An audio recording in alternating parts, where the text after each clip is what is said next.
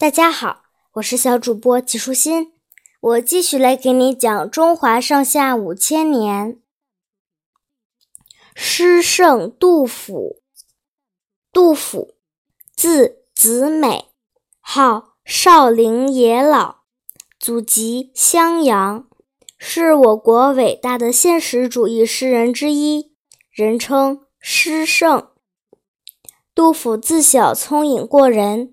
七岁可写诗，十四岁左右便能出游汉墨场，与文士们交游惆怅。杜甫三十三岁时，与比自己大十一岁的李白一见如故。那时杜甫在洛阳。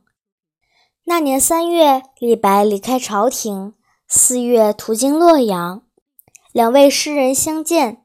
而后同往开封、商丘游历。次年，他们又同游山东，赋诗作歌，情同手足，成为一生的挚友。七百三十五年，杜甫第一次考进士落地了。从此之后，他对科举产生了抵触心理，决定放弃科举，到。齐赵平原漫游，在齐赵一带，杜甫过了四年多快乐自由的生活。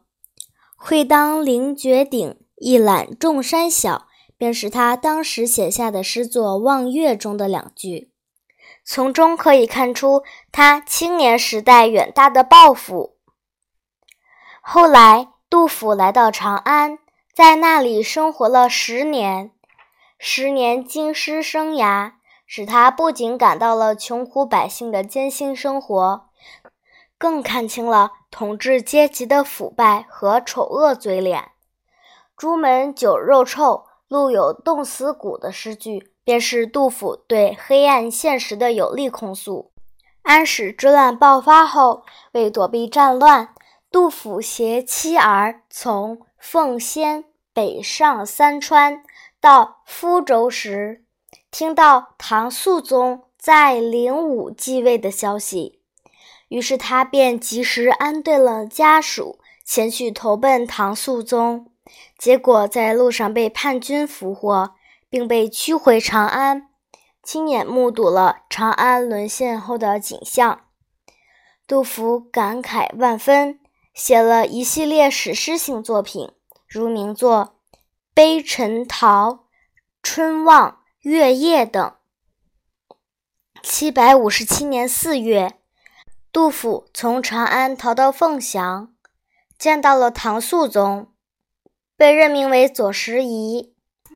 但不久后，就因上书深究房茂而触怒唐肃宗，被贬为华川司功参军。由于饥荒和战乱。杜甫无法养活他的家人，加之对仕途的失望，在此期间，他创作了《三吏》《三别》以及《北征》《羌村》等大量传世名篇。他在七百五十九年辞去官职，到了当时较为安定富足的蜀中。在兵荒马乱中，杜甫只好又带着家眷来到益州，在故交。剑南节度使严武的资助下，杜甫在成都西郊浣花溪岸建了一间草堂居住，即现在的杜甫草堂。在这里，杜甫过了一段安乐适意的生活，并写了一些轻松明快的诗作。七百六十三年正月，安史之乱基本平息。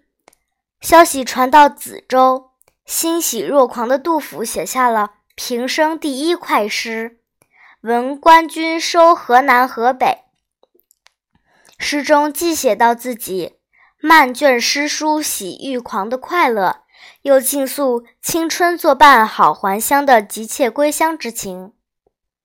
七百六十五年，蜀中又发生大乱，好友严武也去世了。杜甫在成都失去依靠，只好带着一家老小登上一条小船，过起颠沛流离、四处逃难的生活。杜甫本来是想顺长江向东进发，但因为生病和战乱的缘故，在云安和夔州分别居住了很长一段时间。五十九岁时，贫病交加的杜甫病死在湘江的一条船上。